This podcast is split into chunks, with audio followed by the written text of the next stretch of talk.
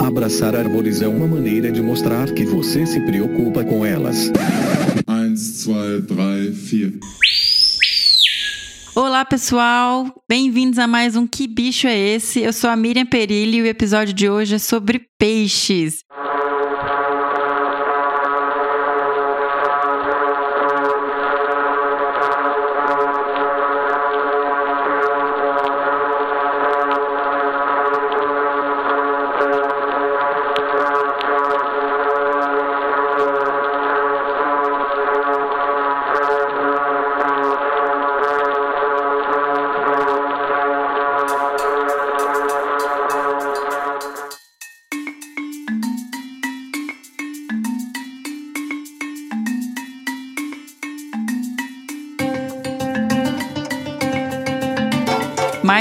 Especificamente, a gente vai falar sobre o peixe papagaio. Ah, o último episódio a gente rodou, na verdade, um coro de peixes, de uns peixes australianos que eles chamam de vocal fishes. Mas a gente convidou para esse episódio a fantástica, incrível Roberta Bonaldo para conversar um pouquinho pra gente. E ela estudou durante o mestrado e doutorado dela os peixes papagaios. Então a gente acabou caminhando um pouquinho pro lado de falar um pouco mais sobre esse grupo. Quem não sabe, e né, não sei se existe alguém que não saiba, a Roberta Bonaldo é uma mulher incrível. Eu fico rindo aqui em casa que ela é meu alter ego, porque é ela é fotógrafa, ela é pesquisadora, ela é, trabalha com documentários, ela viaja o mundo inteiro trabalhando com isso e trazendo biodiversidade para casa das pessoas através de documentários maravilhosos. Ela é bióloga e mestre em ecologia pela Unicamp, doutora em biologia marinha pela Universidade James Cook da Austrália, com pós-doutorado em ecologia pelo Georgia Tech dos Estados Unidos e pela Universidade de São Paulo. Durante a carreira acadêmica, ela fez pesquisa em História Natural, Comportamento, Ecologia e Conservação de Espécies de Recifes. E fez mais de 4 mil mergulhos em cerca de 20 países. Atualmente, ela é produtora, fotógrafa e cinegrafista na empresa Natural History Brasil Produções, cujo foco são imagens de natureza e vida selvagem. Ela apresenta o quadro Domingão Aventura no programa Domingão do Faustão da Globo e a série Vida no Azul do Animal Planet. Quem tiver oportunidade, gente, não percam. A série tá maravilhosa, tá de caio queixo, assim, muito bem feita, muito bonitas as imagens e com muita informação legal, assim, informação com conteúdo importante, trabalhando também a parte de conservação. Então não deixem de assistir. Nós vamos colocar no link também todos os horários que estão passando, né, no, no canal do Animal Planet. Então não deixem de assistir. E hoje a gente não teve e-mails, então vamos direto pro episódio. Espero que vocês gostem.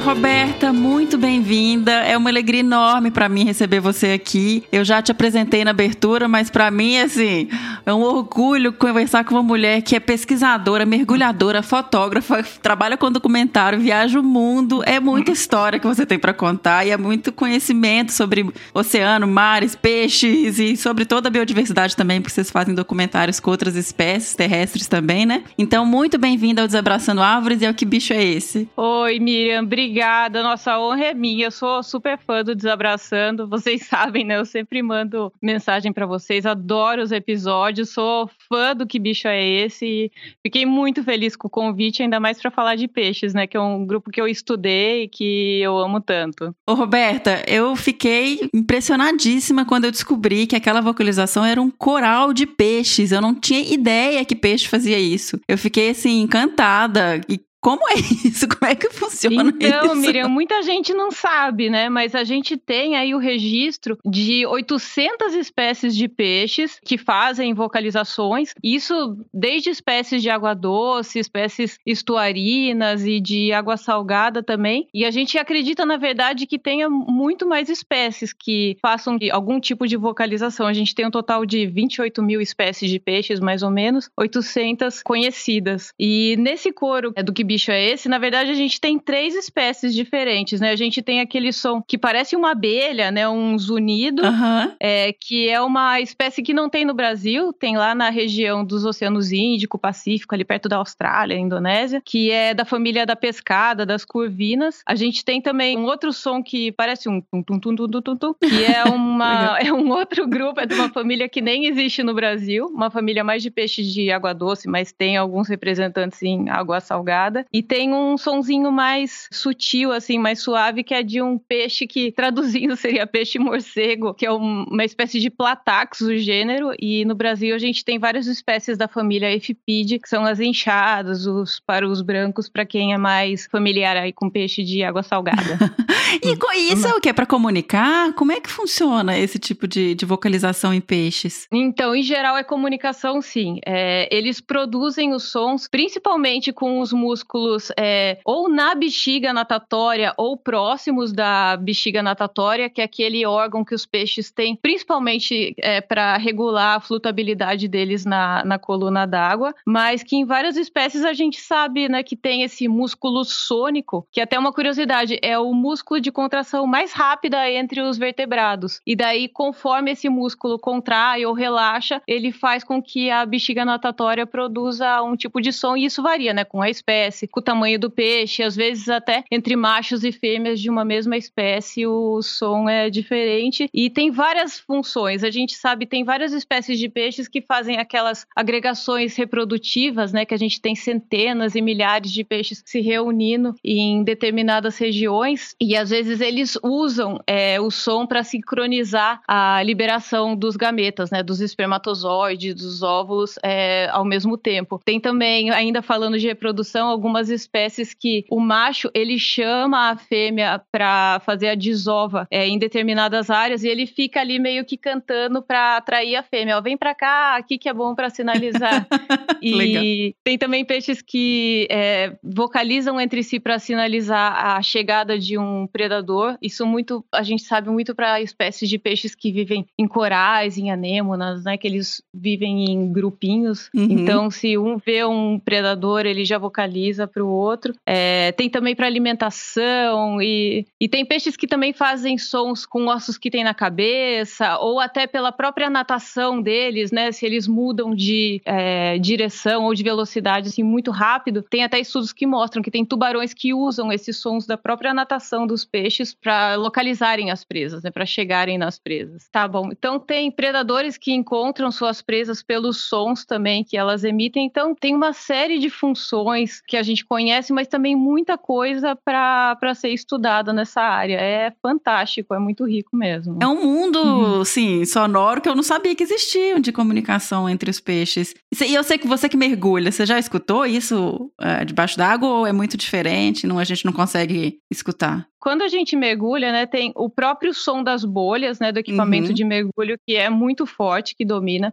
Mas quando a gente segura as bolhas ou quando está fazendo aquele mergulho é, sem o equipamento scuba, né, o mergulho livre que a gente fala, a gente consegue escutar algumas coisas, mas é muito difícil saber de onde vem o, o som, né? O nosso ouvido não é um ouvido é, adaptado para perceber sons no ambiente aquático, né? Um meio totalmente diferente, a propagação do som acontece quase cinco vezes mais rápido. Então a gente escuta uns estalinhos, alguns grunhidinhos tal, mas de forma muito sutil e é muito difícil mesmo perceber de, de onde está vindo, mesmo saindo um pouco dos peixes. Mas eu já mergulhei com, com baleias, com golfinhos, e a mesma coisa, a gente sente aquele, às vezes até é bem, você sente no corpo, não só no ouvido, aquele som muito forte. No caso de, de golfinhos, né, se são grupos muito grandes, uma vez eu fui fazer uma gravação em Fernando de Noronha e, nossa, era muito golfinho e eles estavam agitados, então era aquele barulho agudo muito forte. Eu ainda peguei um dia de mar muito agitado, com muita ondulação, então eu saí até com dor de cabeça de tanto barulho. Chega, Falei, né? Eles não param de falar. Fora isso, já cheguei a mergulhar numa região que tinha um vulcão submarino e eu não consegui chegar muito perto do vulcão, que era bem longe até da região onde eu estava ficando, é, e virou o mar, tinha uma navegação longa, eu não consegui chegar. Mas só de estar tá na região, nas proximidades, eu conseguia escutar um som bem grave, parecia uma explosão mesmo. Ah, e daí o nosso guia falou assim: isso era o barulho do, do vulcão. Que incrível! E, não, é demais, Miriam. Assim, muitas pessoas, é, até puxar a orelha do Fernando, que vive falando que peixes são cenouras. Porque eu entendo, assim, esse distanciamento que muitas pessoas têm dos peixes, né? Aham. Se de vários mamíferos terrestres, animais terrestres, a gente já tem esse distanciamento, de peixes, de animais marinhos, ainda maior, né? Muita gente não vive próximo ao mar, os mineiros Sim. Ah, É por isso que ó, quando você começa a falar dos seus mergulhos com mamíferos marinhos, eu até, meu coração até dispara. Eu falo, ai meu Deus, Ah, eu quero mergulhar com mamíferos marinhos. é, eu sei que ainda existe uma mamífera, uma bióloga marinha. Existe, existe. Ela tá aqui guardada. tem esse distanciamento e fora isso tem uma própria questão cultural, né? A gente aprende muito essa visão equivocada, né, da evolução de que os peixes são mais primitivos Sim. e daí a gente tem os outros grupos de vertebrados, na verdade não, né? Você tem ramos diferentes de, de evolução e os peixes têm sentimentos, eles é, pensam, já tem até registros de peixes usando ferramentas também para quebrar conchas, para conseguir alimento, fazendo resolução Olha de, só. de problemas também. Até a própria pesca esportiva, né? Que muita gente fala, ah, mas a gente só pega o peixe, põe de volta, ele não sente. Tem estudos, Miriam, Uhum. dá dó, mas enfim, que o- os pesquisadores, é, ou eles cutucavam com agulhinha ou até com é, abe- é, com ferrão de abelha, né? A boca do peixe e viam que depois o bicho ficava esfregando a boca, sabe? No aquário, nas paredes e tal, porque o Uhum. bicho sente mesmo, ele tem dor, ele sente esse incômodo mesmo. Mas isso é uma coisa que eu sempre achei, gente. Quando você vai tirar o anzol da boca do, do animal, ele tá machucado, não é uma coisa. Não É, não não, é, não. é uma cenoura. né? Inclusive, é- essa questão da cenoura que a gente fala, às vezes, que o Fer brinca, é meio num tom de ironia, até porque a gente conhece vegetarianos Sim. que comem peixe. A gente fica rindo, mas uai, peixe então é um legume, porque o peixe é um animal. Como se É, tem não, que estar sei na categoria, assim, né? é, fala em tom de brincadeira, mas é bem isso, assim, as pessoas falam, ah, eu sou vegetariana, daí eu pergunto, o que, que você come? Peixe. Era lá, né? Então, é um animal, é um vertebrado, não é um, bicho tão distante da gente, inclusive. Sim. Mas a gente não tem essa familiaridade, né? E a que questão legal né? do som mesmo, a gente não tem uma propagação do som, né, da água para o ar muito eficiente, a não ser que seja uma bomba, alguma coisa muito forte. Então, a gente não tem mesmo essa sensibilidade. E até né, eu que trabalho com essa parte de documentário, tem um filme do Jacques Cousteau, da década de 50, que chama The Silent World, ou seja, o mundo silencioso, que é uma coisa que hoje a gente sabe que está longe de ser silencioso, agora mais ainda por conta do impacto antrópico, né? É, os barcos, plataformas de petróleo, mas Uhum. naturalmente não é um ambiente silencioso, tanto é que também falando dessa questão dos documentários, a gente teve aí uma mega produção da BBC, né, o Planeta Azul 2, que tem um episódio sobre recifes de corais e uma das sequências é mostrando o som de diferentes espécies. Então, eu falo assim, é totalmente a virada que a gente teve, né? Antes The Silent World para é, um episódio de Recife de Corais focado em som que re- até recebeu o prêmio é, equivalente ao Oscar é, em inglês, né? Que é o BAFTA de melhor som por esse episódio. É, é sensacional. É sensacional. É, a gente sempre escuta isso mesmo. E eu mergulhei quando eu era mais nova. E eu lembro também, não tem, assim, lógico, igual você falou, tem as bolhas, tem aquele barulho todo, mas quando você para, não é um mundo tão silencioso. Traz uma paz por causa, eu acho que da, da leveza do, da água e tal, mas não por- pelo silêncio. Eu sempre quis Né? mergulhar. Quando eu era adolescente, eu era doida para mergulhar, só que eu não sou mineira, mas eu morava no interior de São Paulo. Pai, eu comecei a querer mergulhar Uhum. no final da década de 90, tal. Não era um esporte barato, ainda não é, porque você tem que fazer o curso, tem que ter o equipamento, ou alugar o equipamento e ir para um lugar de mar ou numa represa. Então você tem um deslocamento, né? E meu pai e minha mãe não são mergulhadores, nem têm vontade de ser. então eu ficava com aquela coisa só no, só no sonho. Mas eu falava assim, gente, eu nunca mergulhei, mas eu tenho certeza que o dia que eu mergulhar, eu vou amar. E eu lembro que eu pensava muito nessa coisa de encontrar os bichos. E o que mais me impressionou a primeira vez que eu caí na água foi essa sensação de que você flutua. Parece que você tá voando mesmo, que você se mexe É. para todos os lugares. E eu nadava, mas é muito diferente você tá lá embaixo e ter essa autonomia toda. É, é incrível, é uma sensação. É maravilhoso. E aí você partiu para fazer um doutorado É. com peixes, né? Com mestrado e doutorado. E aí eu pensei da gente falar um pouquinho sobre esse peixe que eu dei uma olhada e ele é lindo. Peixe papagaio é um grupo de peixes, né? Isso, Miriam. Inclusive, é um grupo de peixes bastante barulhento. É, até onde eu sei, não tem registro assim de cantoria por eles, né? Essa questão dos vocal sounds, dos é, sons vocais. Uhum. Esses peixes, eles recebem esse nome popular deles, né? Peixes papagaios, parrotfish do inglês, porque várias espécies do grupo, a maior parte das espécies do grupo, tem os dentes fundidos em uma placa com um aspecto muito semelhante a um bico de um papagaio, de uma arara, só que bem branco. Então é até engraçado, porque tem alguns que a, essa placa, né, esses dentes são bem visíveis e você olha, parece até que o peixe está sorrindo. então muita gente fala, ah, peixe não tem expressão, e não tem, né? Não tem pálpebra, não mexe assim, mas o peixe papagaio, a gente até briga, quem disse que peixe não sorri, né?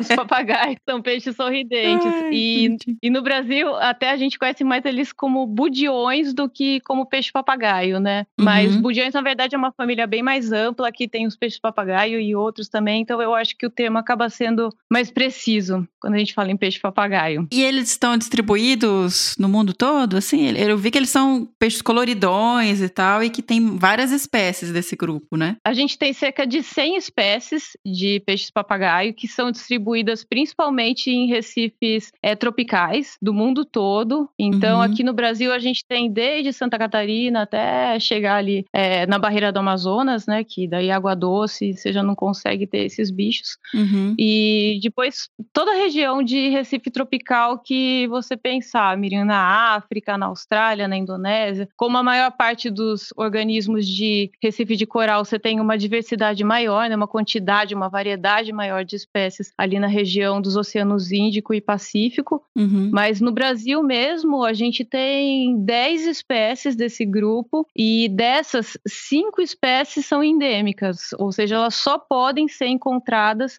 na costa brasileira. Entendi. E aí então... isso, eles têm alguma categoria de ameaça por isso? Por serem espécies restritas, endêmicas? Tem, tem sim. É, a gente tem é, a espécie mais ameaçada na costa do Brasil é o budião azul, que é uma espécie bem apreciada para o consumo local, principalmente no Nordeste, né, pela carne dele. E a gente tem outras espécies que estão em categorias ameaçadas também por conta da, da região, né, da distribuição delas ser bastante restrita. E até uhum. para o budião azul, né, que até a gente tem duas espécies mundialmente classificadas entre as espécies de budiões ameaçadas. O budião azul do Brasil, né, o Scarostrio spinosus, e a gente tem também o maior peixe papagaio papagaio do mundo, que não ocorre no Brasil. Ele hum. ocorre no Mar Vermelho e no, na região do Índico e do Pacífico também, que é o Bobo Metopon muricatum. Nossa, como é? Eu adoro esse nome. É um dos bichos que eu. Outro dia me perguntaram quais foram os bichos que você mais se emocionou vendo, mergulhando assim. E esse foi um deles, é o Bobo Metopon muricatum. Ah, que legal. Fala grande, é quão grande, Roberta? Assim, eu não tenho muita noção. Um metro e meio e 75 quilos, Miriam, mais pesado que a gente. Que isso? o bicho é enorme. É. Nossa, imagino. Você, eu sei que estuda o animal, vê um animal desse tamanho ainda. Deve ser é. incrível. Maior. Não, é imagina, é um peixe que atinge um metro e meio, ou seja, quase a minha altura. E. Eu sou muito alta. É, é a minha também, então tamo junto. Tamo junto. E chega a 77 quilos, bem mais pesado que eu. Uau! E ele é um peixe, assim, ele não só ele é comprido, como ele é alto também. Então, uhum. e ele tem aquele dentão branco, e é um bicho que ele se movimenta em cardumes, que é uma coisa que não é tão comum para os peixes papagaios. Então, eles chegam, assim, aquela horda de peixes e vão comendo ó, é, as algas que crescem sobre os corais mortos, ou as próprias colônias de corais vivos. Parece que tá chegando aqueles bárbaros bárbaros, assim. Nossa, gente, que demais! Eles fazem barulho justamente porque eles têm esses dentes super fortes, que são usados uhum. para raspar algas, principalmente de corais mortos ou de rochas, e em alguns casos a gente tem algumas poucas espécies que se alimentam também de corais vivos. E quando eles mordem, principalmente essas espécies maiores, essas espécies que têm as mandíbulas mais fortes, a gente escuta mesmo aquele barulho de raspagem. Já aconteceu de eu começar a escutar escutar, tava mergulhando, vendo outra coisa. Comecei a escutar, nossa, o que será que tá aqui perto? Tem algum peixe papagaio grande. Aí eu tava no Recife de coral mergulhando, eu dei a volta, dei de cara com um desse peixe papagaio gigante, comendo assim, tranquilo. A gente escuta de longe mesmo o som desse bicho. Se tem mais de um indivíduo comendo, né? O que é o mais comum por eles andarem cardumes, aí é incrível. Gente, que maravilhoso!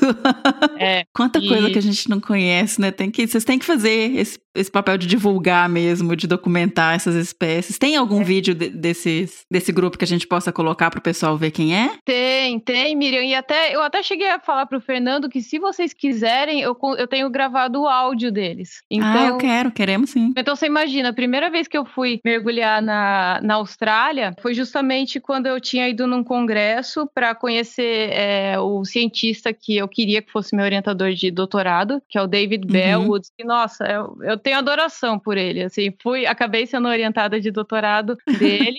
E assim, ele é brilhante, assim, ele é uma pessoa assim incrível. E eu fui lá num congresso no Japão fazer uma entrevista com ele e tal, fui também para apresentar os resultados do meu mestrado. E aí eu falei assim: ah, já que eu tô no Japão, aquelas, eu Japão, já, já, já viajei até aqui, né? eu vou até a Austrália. Eu conhecer, né? Que eu nunca tinha mergulhado no Oceano Pacífico, só mergulhava no Atlântico, que é totalmente diferente. É, os gêneros de vários grupos, inclusive dos budiões, muda bastante. As espécies, então, nem se fala. A gente não tem uma espécie comum de budiões é, na costa do Brasil, no Caribe, com o que se tem na Austrália. E eu falei, não, se eu for trabalhar com o David Bellwoods, eu vou fazer meu campo na Uhum. Austrália. E eu lembro, eu fui mergulhar lá e eu fiz um desses, uma dessas viagens de mergulho que você entra num barco, você fica embarcado uma semana mergulhando, no caso, pela Grande Barreira de Corais. E a gente foi para uns Uhum. recifes super preservados, bem afastados das Nossa. costas, até por isso que você fica embarcado mesmo, né, para poder ir longe. E daí passou a viagem inteira, uma semana, não lembro se era uma semana ou cinco dias, mas enfim, foram passando os dias e nada, né? Era o bicho que eu mais queria ver, era esse budião gigante. E nada, nada, foi maravilhosa a viagem, pelo amor de Deus, né? Vi serpente marinha, Uhum. vi tartaruga marinha, uma infinidade de peixes, corais que eu nunca tinha sonhado em ver na minha vida. Eu falei, poxa, eu vou embora frustrada. Aí, o último dia da viagem, a gente é, dormiu num recife bem próximo já da costa, um recife bem mais degradado, nem era tão diverso. E a gente acordou tipo 5 horas da manhã para mergulhar e tava frio. Tem muita gente acha, que acha que não, mas é, no inverno faz frio na Grande Barreira. Eu ainda sou super friorenta embaixo d'água. Aquela vontade de cair na água e já tava cansada, já tinha mergulhado a semana inteira, né? Daí eu falei assim: ah, Aham. o Recife vai ser bem mais ou menos, nossa, mas vamos, né? Tamo aqui, não sei quando é que eu volto, não sabia se eu ia fazer doutorado lá ainda. Eu tenho que. Aí caí na água, tava tudo encolhida, assim, eu lembro, eu tava olhando, aí de repente eu vi, assim, tava perto do Recife, mas é, virada pra planície aero- arenosa, né? Que dá pro mar aberto. Aí eu comecei Uhum. a olhar um pontinho vindo, vindo, fiquei viajando ali olhando. Será que é aquilo, né? Aí de repente foi chegando, eu vi, era um, daí chegou mais outro indivíduo. Até não foi o dia mais legal que eu vi, porque eram só dois. E geralmente você vê 30, 40 desses bichos juntos. Nossa. Mas eu lembro, eu olhava assim, eu acho que eu devo ter, devo ter até chorado. Porque eu não. Aí eu olhava, meu marido tava comigo, né? Na época, meu namorado, eu olhava, João. Ele falou, daí a gente saiu da água, eu só falava nisso. Eu falei, gente, eu não acredito. Não acredito. Fiquei assim. que lindo. Ai, foi a coisa mais maravilhosa. Então, ah, essas coisas que valem a pena na vida, né? Esses momentos Sim. que a gente guarda pra sempre. Exatamente. E é isso que, que traz esse encantamento do, do nosso trabalho, né? É, é muito meu. maravilhoso quando você. É, e fora tudo isso, né, a gente que tem essa sensibilidade maior e tal, mas é, esses peixes, eles têm várias funções ecossistêmicas que a gente fala, né, que são Uhum. e que eles fazem, né, no ambiente onde eles vivem, que primeiro, por eles terem uma alimentação muito frequente, né, eles são peixes é, classificados aí como herbívoros principalmente, é, eles Uhum. passam o dia raspando as algas dos recifes. E Uhum. essas algas, né, em- quando a gente tem uma situação de desequilíbrio, justamente elas que competem com os corais por espaço, né, as algas têm um crescimento muito maior do que os corais. Então, até se acredita que um dos fatores eh, que permitiu que os recifes de corais sejam como eles são hoje foi justamente essa atividade alimentar intensa desses peixes comedores de alga, né? Tanto os budiões como outros grupos também, os peixes cirurgiões, Hum, os quifosídeos também, as piragicas, no Uhum. caso. E outra curiosidade também é que eles não comem só as algas, né? Como eu falei, eles têm esses dentes super fortes. Então, quando eles comem, várias espécies conseguem arrancar pedaços dos corais mortos que estão justamente é, onde, o, onde as algas estão presas no Recife. Eles têm uhum. uns dentes é, na faringe, é como se fosse uma moela, são umas placas dentárias que elas fazem, elas moem esses pedaços de, de rochas uhum. de corais mortos. E depois, corais vivos ou mortos. E depois, nas fezes, eles eliminam uma areia bem branquinha. Então, tem várias ilhas, principalmente nos oceanos Pacífico e Índico, né? Que esses bichos vão comer mais é, carbonato de cálcio puro, né? Que uhum. o pessoal deita naquelas praias de areia branquinha, coisa mais linda. Fala, então, gente, isso na verdade é cocô de peixe Bem-vindo ao paraíso. Pô, tirou o glamour do... Total, né? Cientista é terrível. então, eu tinha visto realmente que eles são chamados também de jardineiros dos recifes, né? Por isso, então, esse papel deles de comerem essas algas e tal. É, eles podam as algas, alguns deles conseguem tirar até né, a parte mais profunda das algas, os rizoides. E a gente tem até um trabalho experimental feito em abrólios de que a gente encontrou é, propágulos, pedacinhos viáveis de algas nas fezes dos peixes uhum. papagaios. Uhum. Então, a uhum. gente ainda não tem confirmado se esses propágulos conseguem, né, é, geminar e dar origem a uma nova alga, mas é bem provável, ainda mais porque a alga é uhum. é um organismo, né, bem resistente. A gente tem várias espécies que são bem resilientes. Então, provavelmente, quando ele come num lugar e defeca em outro, tem vários bichos que têm, né, áreas é, banheiro que a gente chama, né, como se fossem as latrinas, né, que vários mamíferos têm. Uhum. Pode ser que eles também colaborem para mudar é, a distribuição de vários componentes dos recifes. Dos próprios corais, né? Eles mudam o formato do relevo submarino, uhum. pela forma como eles comem. Então, são bichos que têm uma série de papéis super importantes e, e são lindos. Nossa, é. é. E na verdade o que eu gosto é porque eles são lindos, né? Olha, eu não vou mentir, Miriam. Assim, minha iniciação científica, eu estudava outro grupo de peixes, peixes borboleta. Você deve conhecer, que são redondinhos, coloridos. É uma gracinha, assim. Tem um biquinho, assim. É bem peixinho de aquário mesmo. Você colocar, colocar no Google, você vê imagens. É, todo mundo já viu um peixe desse. E uhum. eles comem coral também, mas assim, bem diferente do comportamento do peixe papagaio. É como se fosse uma pincinha, assim, pegando os pólipos do, dos corais, né? Peixe papagaio é como se fosse uhum. uma escavadeira.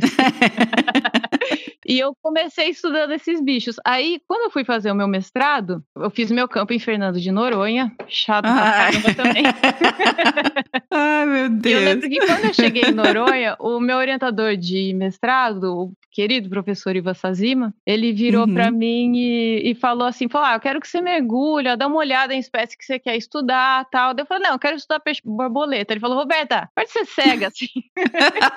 Olha pro lado. assim, mergulha, coloca a cara na água, dá uma pensada, lembra que tem que ser uma espécie que tem um número de indivíduos razoável também, trabalhava com uhum. ecologia, com comportamento, né? Então, dá uma olhada. Aí, a hora que eu entrei na água, que eu vi esses bichos, e lá tem muito também de três espécies é, maiores, é, que é um bicho que chega a uns 50 centímetros. É, tem três espécies maiores: é o Sparizoma viride, o Sparizoma maxilar e o Sparizoma frondosa. Falei, ah, eu quero trabalhar com esses bichos. Daí eu cheguei, voltei do mergulho, ele falou, e aí, é o borboletinho? Eu falei, não, vai ser os bichos.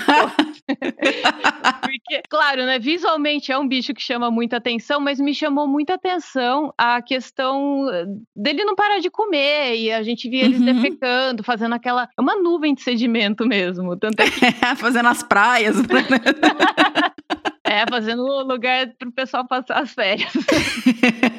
Mas é, é, um bicho com comportamento muito incrível, aquela alimentação barulhenta, e fora isso, é, em Noronha tinha uns peixinhos menores um budiãozinho que segue eles também para limpar, para se aproveitar da alimentação do peixe papagaio, que justamente, é, dependendo do lugar onde ele come, ele acaba remexendo, né? É, a alga uhum. e acaba espantando alguns bichinhos que vivem. Então, em Noronha tem um peixinho pequenininho que vai atrás dele para ver se sobra alguma coisa para ele comer.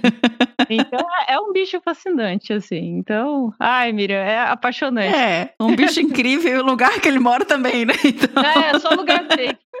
Só recifes tropicais, de águas quentinhas, nem sempre muito claras, mas eu ainda dei a sorte de trabalhar em vários lugares de água clara, né? Então, Eu que gosto muito de observar o comportamento dos peixes, quando você tem Uhum. água clara, facilita muito, tanto pra gente enxergar o bicho, como pro bicho estar mais confortável, porque isso é uma coisa impressionante. Quando você vai chegando muito perto, a não ser que seja assim, por exemplo, Noronha, você pode chegar praticamente do lado dos bichos que eles não ligam, porque tem muito turismo, tem muito Uhum. mergulhador, não tem caça submarina. Então os bichos não associam é, as pessoas com uma ameaça. Agora, eu fiz o meu pós-doc, lá, outro lugar, totalmente Tá lá, já vem. em Fiji, né? foi. fiz nas Ilhas Fiji. Ai, eu acho que a Roberta ela escolhe assim, os objetos baseados no lugar, o, o foco de estudo dela. Ai, Miriam, eu não tenho culpa, é onde o peixe eu morar, né? Tá certa demais, tá doido.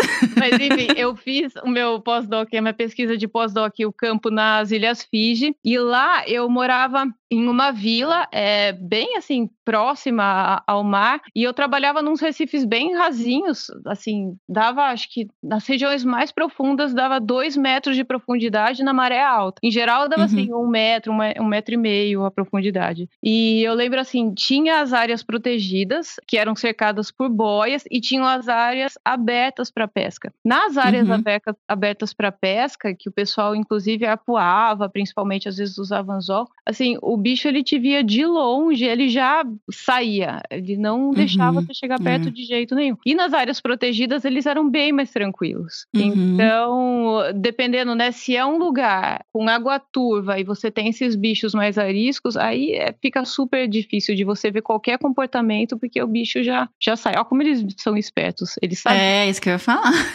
É. Não, e tem vários estudos. Isso é uma coisa incrível, que eles percebem, quando, ainda mais quando tem uma marcação visual, né? Tipo uma, uma linha de boias, alguma coisa assim, ele muda totalmente o comportamento dele dentro e fora da área protegida, principalmente quando as pessoas é, respeitam a, a área protegida. E felizmente em Fiji, nesses recifes onde eu trabalhava, é, as comunidades eram bem assim respeitosas, com nem entravam praticamente na- nas áreas protegidas. É, bom, isso é uma seleção, né? Os bichos que ficam de, de bobeira não voltam quando tem caça. Então, são os mais ariscos que, Sim, total, que total. ficam, então. Pra quem não conhece, e o público mais leigo que acompanha a gente e tal, e não. Nem precisa ser mais leigo. Quem trabalha no interior e não tem contato com muito com o mar e tal. Uhum. O que, que são esses recifes, assim? E, como é, explicar o que, que é um recife e também passar essa sensação para as pessoas de que não é tudo igual, igual você tá falando, sabe? Existe Uhum. muita variação. Não é, não é porque é um oceano conectado que um ambiente é igual ao outro. Existem espécies diferentes, existem diferenças de temperatura, de composição, de tudo, né? Nossa, excelente pergunta, Miriam. Inclusive, é essa pergunta que dá o tom à nossa série, que a gente tá agora Vida no Azul no Animal Planet, né? Porque eu fiquei bem surpresa como as pessoas têm uma visão de que, né, como os oceanos, né, são essa massa gigante de água e todos conectados Uhum. de certa forma, muita gente fala assim: "Ah, eu vou mergulhar em Paraty, aqui no litoral do Brasil, eu posso encontrar um peixe palhaço". E não é Uhum. verdade. Peixe palhaço é só ali no Oceano Índico, Pacífico, no Mar Vermelho, no Atlântico a gente não tem nenhuma espécie. Dos O peixe chamados palhaço é o peixe Nemo, palhaço. né? É o Nemo, o famosíssimo Nemo. Eu amo Nemo. Ai, mas é lindo mesmo. E também tem uma ecologia, um comportamento fantástico, Miriam. Mas, enfim, a pergunta foi super legal, Miriam. Assim, Recife, é sempre que a gente tem é, uma porção de substrato consolidado, ou seja, alguma estrutura rígida no mar, que acaba atraindo vida, né? Porque é um lugar atrator para algas, depois corais, para invertebrados, isso vai atraindo peixes, sempre indo atrás de comida, né? Aí é uma dinâmica muito grande, né? Você vai tendo é, animais nascendo, crescendo, morrendo, nascendo, crescendo, morrendo e assim sucessivamente. E ao longo de milhões de anos você vai tendo a formação dessas estruturas. E a gente pode ter recifes de corais, que são os Uhum. mais famosos, né? Que por que, que eles são chamados recifes de corais? Porque a base, né, dessa estrutura rígida são os esqueletos de corais. Os corais eles são animais Hum. que às vezes nem parecem animais, né? Parece tem gente que pergunta se são rochas ou que são plantas, mas eles são animais mesmo. Só que eles têm esse esqueleto é duro, né, de carbonato de cálcio, branco, parece um gesso e por cima você tem essa parte mais molinha que é a parte viva dele. Então, quando o coral morre, a gente perde Uhum. essa parte mais molinha, nessa parte viva dele, mas fica esse esqueleto. Então, aquilo fica no ambiente e ao longo de muito tempo você tem a formação dos recifes. Mas, por exemplo, a gente não tem só recifes de corais, né? O próprio atol das rocas, ele é formado principalmente por algas calcárias, até onde a gente se sabe, né? Que são algas que também têm essa estrutura mais durinha no interior delas também. A gente pode ter até recifes formados por é, alguns tipos de moluscos. E no Brasil, o que a gente tem também não são principalmente aqui na costa sul e sudeste, a gente tem uns recifes que são recifes rochosos, ou seja, a gente tem pedras e os animais vão aderindo ali, mas não chegam a formar construções. Diferente, por exemplo, na da região dos Abrolhos e outros lugares no nordeste do Brasil, que daí sim a gente tem recifes formados por esqueletos de corais também e outros uhum. organismos crescendo sobre eles. Mas você falou uma coisa muito legal, Miriam, que é a questão né, do quão particular, né? Por exemplo, no Brasil, a gente tem uma diversidade bem baixa de, de espécies de, de coral, né? A gente não chega, não chega nem a 20 espécies, mas praticamente ah, é? é, é bem pouco. Mas assim, os nossos recifes são bem diferentes do, do Índico, do Pacífico e até do Caribe. Por exemplo, uhum. se você for mergulhar num recife do, da Grande Barreira, a grande parte dos corais é, ou pelo menos era antes desses branqueamentos horrorosos, é uhum. aquelas colônias de corais do gênero Acrópora, que são aquelas que têm formato de prato, que são bem arborescentes. E no Brasil uhum. a gente não tem nenhuma espécie de, de acrópora. A gente tem mais espécies que são em formatos de globo, que são mais maciças, que a gente chama. Que são até uhum. espécies, em geral, de crescimento mais lento, mas também é, mais resistentes à sedimentação, à turbidez da água, que são as características que a gente encontra aqui no Brasil, né? Mesmo em abrolhos, uhum. que a gente tem um recife de coral maravilhoso, mas a água lá não é clarinha, clarinha. Claro, você pode dar uma sorte e mergulhar lá e tá uma água clara, mas não é assim todo uhum. dia. Tem um sedimento muito fino, a gente tem muitos rios na costa do Brasil, então tudo isso acaba afetando. Então, é, igual eu falei, né, dos peixes papagaio mesmo, a gente tem 10 espécies, 5 que só existem aqui no Brasil. Então, é, por conta né, de várias barreiras que a gente tem. É, no caso da costa do Brasil, a gente tem aí a barreira é, do rio Amazonas, que é um volume de água muito grande que vai embora por quilômetros é, para o mar. Uhum. Tem muitos organismos marinhos que não conseguem atravessar essa barreira. Então, você tem espécies do Caribe que não chegam aqui e vice-versa também. É, fora uhum. isso, as próprias correntes marinhas também, as massas de terra, né, os continentes, no caso, separam oceanos, fazendo com que a gente tenha o desenvolvimento de de uma fauna diferente, é, de um conjunto de uhum. animais diferentes dos dois lugares. Então, a gente tem muitas particularidades é, pelo mundo todo. E uma coisa que é super curiosa, você que gosta de mamíferos marinhos, a gente tem particularidades até com espécies de bichos que têm uma distribuição no mundo todo, como é o caso das orcas, por exemplo. Fui gravar orcas na Patagônia uma vez, é, aí eu não mergulhei com elas, eu só filmei elas da praia.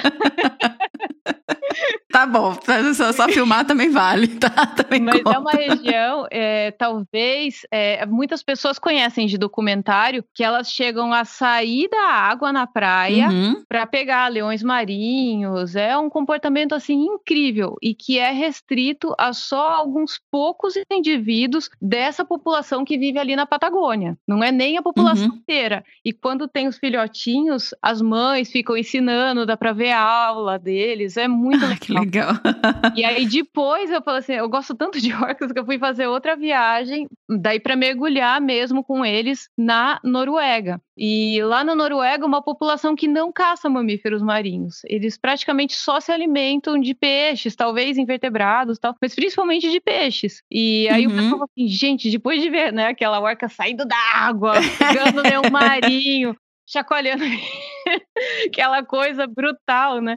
Você Sim, não ficou com medo? Eu falo, mas é, é, tão diferente e até o formato da cauda é, é diferente também. Então a uhum. gente tem diferenças desde é, da questão morfológica até culturais mesmo, como se fossem Sim. pessoas né? Que a gente, Olha só, né, é. se for pensar, né? Hoje já está muito globalizado, a gente faz muitas viagens, mas a gente ainda tem diferenças morfológicas e culturais, né? Você vai. Sim, as populações têm variações, né? Assim. É. E, Que então, incrível isso, nossa. ah, é fascinante. com baleias também que cantam, né? As jubaites, a gente sabe que, de acordo com a região, elas têm é, como se fosse um idioma diferente também, muda a vocalização, muda o repertório também. É, é incrível. Ah, eu, eu fico sempre tão impressionada com quanta coisa a gente ainda tem pra descobrir, pra ver, pra conhecer. Nossa, é incrível. É Vamos mergulhar, Miriam. Vamos mergulhar. Vamos, não, pode ter certeza que depois dessa conversa eu vou voltar a mergulhar quando passar essa fase aí. Gente- É, acabar com esse confinamento também, né? Que por enquanto não tem jeito. Não tem jeito, é, por enquanto. É, eu fui cedendo porque o Fernando é um, é um cara da montanha. Hum. E só que eu gosto muito de água, eu sou muito ligada. Então a gente vai ter que fazer um bem bolado aí pra, Se pra dividindo. voltar.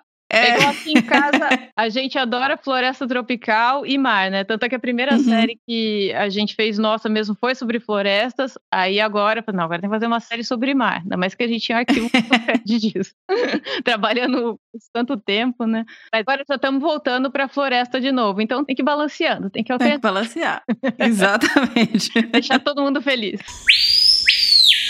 Roberta, e quando você fala em branqueamento de coral, é, isso tem alguma influência para o peixe papagaio especificamente? Ou, na verdade, o que, que são? Por que, que os corais estão branqueando? Então, Miriam, como eu falei, né, os corais eles têm esse esqueleto branco, essa parte viva que fica por cima do esqueleto e é, esses corais de águas rasas, né, desses recifes que eu estava contando, eles têm algas que vivem nos tecidos vivos dos corais, né, em simbiose, e elas são responsáveis por fabricar grande parte do alimento do coral, que são as zooxantelas. Então, elas Uhum. fazem fotossíntese como se elas pagassem aluguel para o coral, a gente brinca, né?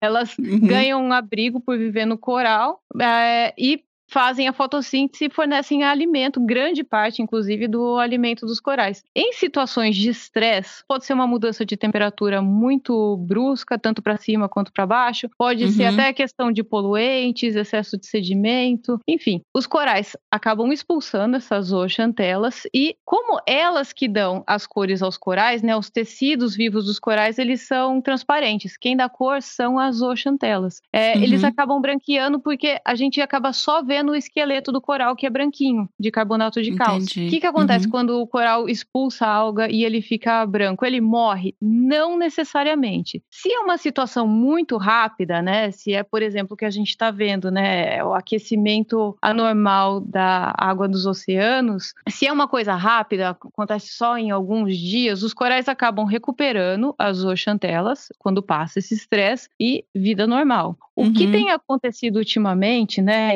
É- a gente tem visto um aumento muito grande na frequência desses eventos, é que essa situação permanece por muito tempo, semanas, às vezes até meses. Então, a Uhum. água do mar fica um, dois graus acima é, do que seria o esperado. Aí o pessoal fala, poxa vida, mas um, dois graus só. Agora imagina você ficar aí semanas ou meses, né? A temperatura normal nossa são 36 graus e meio. Imagina a gente Uhum. ficar aí com um, dois graus a mais durante semanas ou meses, É. que é uma situação de febre. É terrível. Então, para os Uhum. corais é a mesma coisa. Então, se isso se prolonga por muito tempo, os corais podem morrer mesmo, ou ficarem doentes, justamente porque Uhum. eles vão ficar sem nutrição e com isso vão enfraquecendo. Saiu essa semana uma notícia de que foi feito um monitoramento da Grande Barreira, como eles fazem todo ano, e a gente está observando um, ah, um evento bem, bem sério de branqueamento esse ano, como já aconteceu em 2016, 2017. e isso que Uhum. preocupa os cientistas, que antes, né, estima-se que isso ocorria uma vez a cada 23, 25 anos. Só que agora, imagina, em cinco anos a gente observou três grandes eventos, então Uhum. é, é muito sério. E como, né, ainda mais em recifes de corais, que a gente tem essa coevolução muito grande, né, essa dependência de vários peixes com os corais é, Uhum. acontecendo, você tendo a morte dos corais, você pode ter uma série de implicações para os peixes. A gente tem uma série de peixes, de espécies que vivem camufladas, não só de peixes, né, é, vários invertebrados também, é, que vivem camuflados entre os corais e se eles perdem as cores, os peixes perdem a camuflagem deles também, né? Eles se Uhum. tornam bem mais conspícuos para predadores. Fora isso, várias espécies se alimentam de corais. Então, Uhum. é difícil porque é uma área que está começando a ser estudada, até porque a gente está vendo esses eventos com mais frequência, mais recentemente, Miriam. Mas a gente tem todo um efeito que a gente chama de efeito cascata, né? É, você tem Uhum, primeiro o sim. coral, aí isso afeta várias outras espécies que são dependentes deles também. No caso dos peixes papagaios o- e de outros herbívoros também, o que a gente sabe é que em alguns casos eles são super importantes para o Recife conseguir se recuperar. Então, o que acontece? Em um Uhum. Recife, os corais acabam morrendo em massa, né, e ficam cobertos por algas. Essa atividade intensa dos peixes herbívoros é o que vai poder limpar as superfícies para você ter novas larvas de corais chegando. Agora, a preocupação que a gente tem é se isso começa a ser muito frequente, de onde é que vão vir essas larvas, né? E mesmo coral até consegue fazer reprodução de uma colônia viva você brotar, né, em algumas espécies. Mas se você não tem a- as colônias vivas, né, é,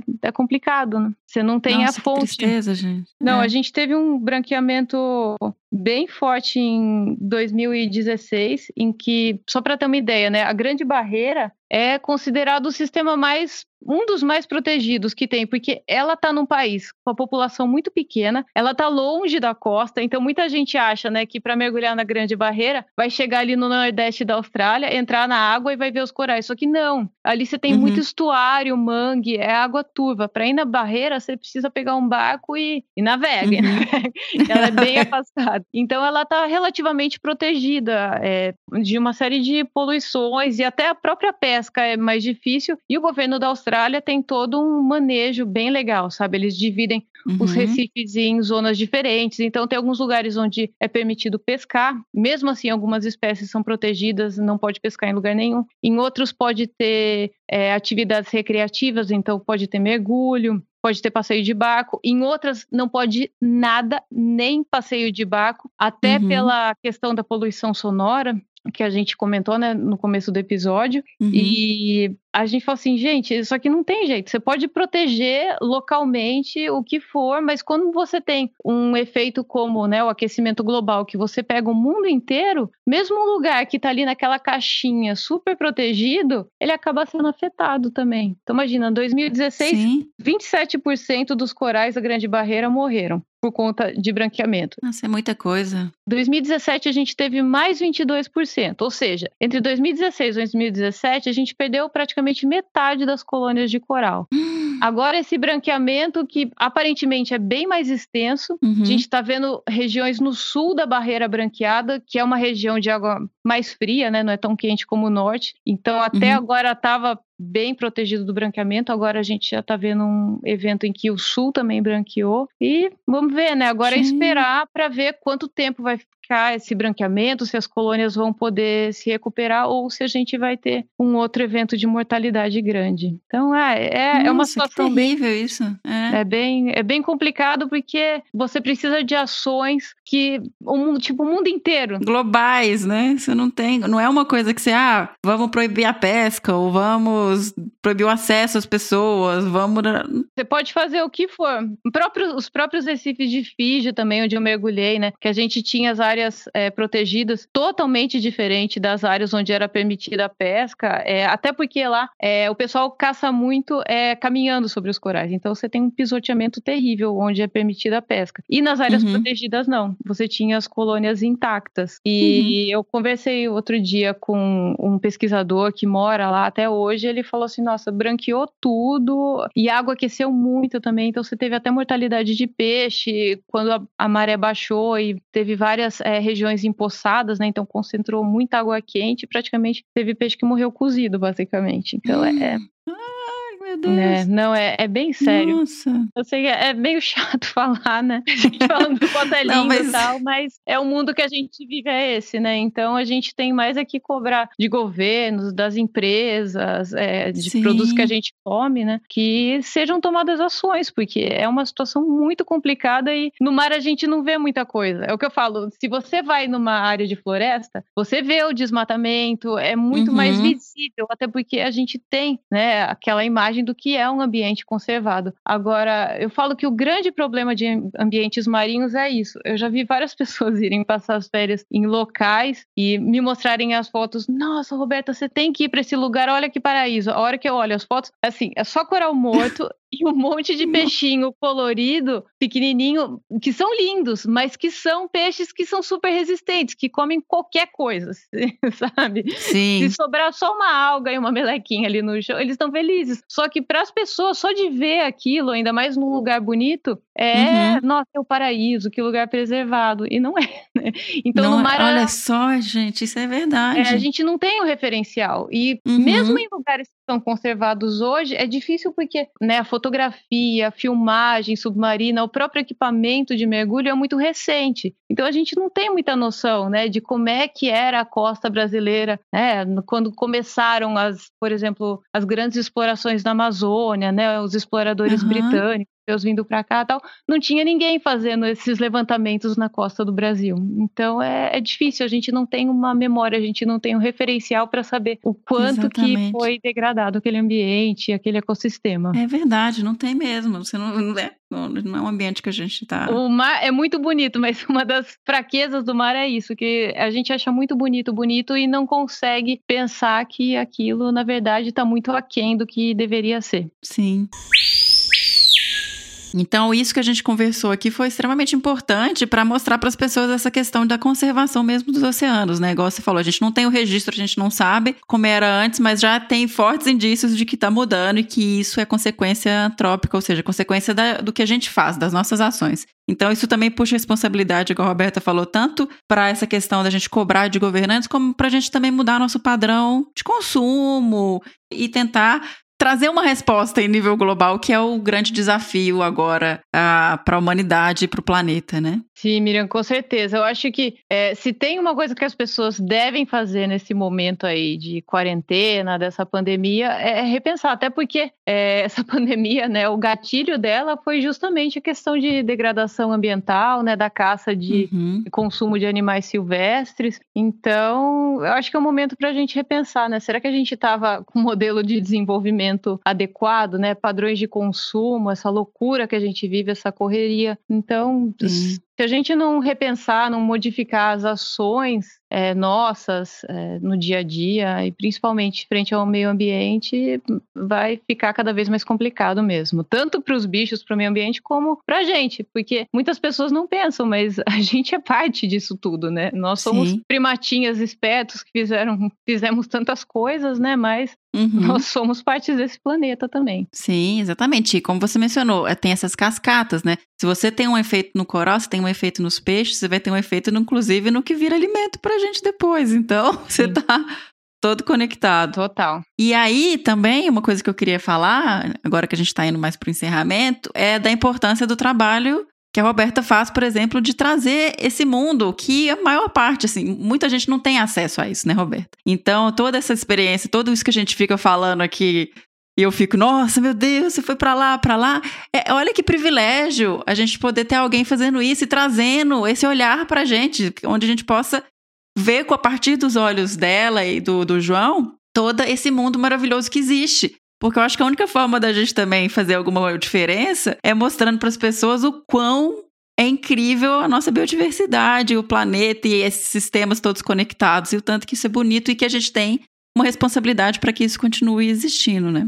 Sim, Miriam. Faz quatro anos que eu não trabalho mais no meio acadêmico, apesar de eu ter uma inclinação muito forte. Eu sou apaixonada por ciência. Eu sou. Ah, tanto é que por isso que eu virei fã do Desabraçando, que eu adoro os temas que vocês abordam, tudo. Desde os bichos, né? Do que bicho é esse, até as entrevistas com os pesquisadores. É, uhum. Muitos deles que eu Obrigada. vinha conhecer pelo Desabraçando, até por eu não ser tão especialista em mamíferos, e vocês acabam conhecendo mais pessoas da área. Mas uhum. é o que a gente tenta, né? Mostrar as belezas, e uma das coisas que cada vez mais é, a gente tem feito em documentários é também mostrar os impactos, que antes tinha essa visão, né? Só mostrando as coisas bonitas, as pessoas vão se sensibilizar e vão mudar as atitudes. E infelizmente não é assim. Então, sempre é. tem que ter essas pinceladas para mostrar. Pessoas mudam mudem suas atitudes, é, sua forma de consumo, porque senão a gente vai perder todas essas maravilhas. Mas obrigada aí pelas palavras, Miriam. Eu que agradeço. Muito obrigada por você ter cedido uma parte do seu tempo para dividir tanta coisa incrível, história, e lugares e viagens e sobre os peixes papagaios que eu tô louca para entrar correndo depois que casar para poder ver os vídeos deles. Muito obrigada mesmo, viu, Roberta? Eu fiquei aqui assim com apaixonada. Imagina, Miriam, foi um prazer, como eu falei no começo, e quando precisarem, estou à disposição de vocês. Pode deixar. A gente também tá de portas abertas.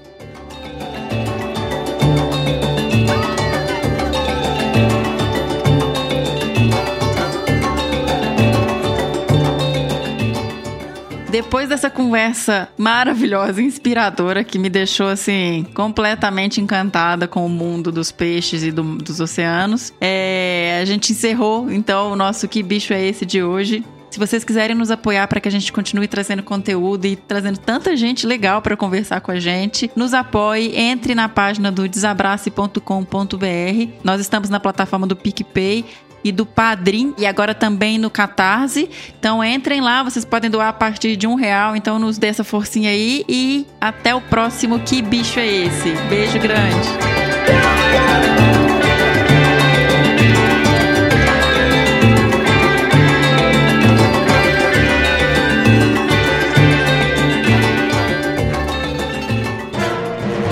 Mais um produto com a edição do Senhor A.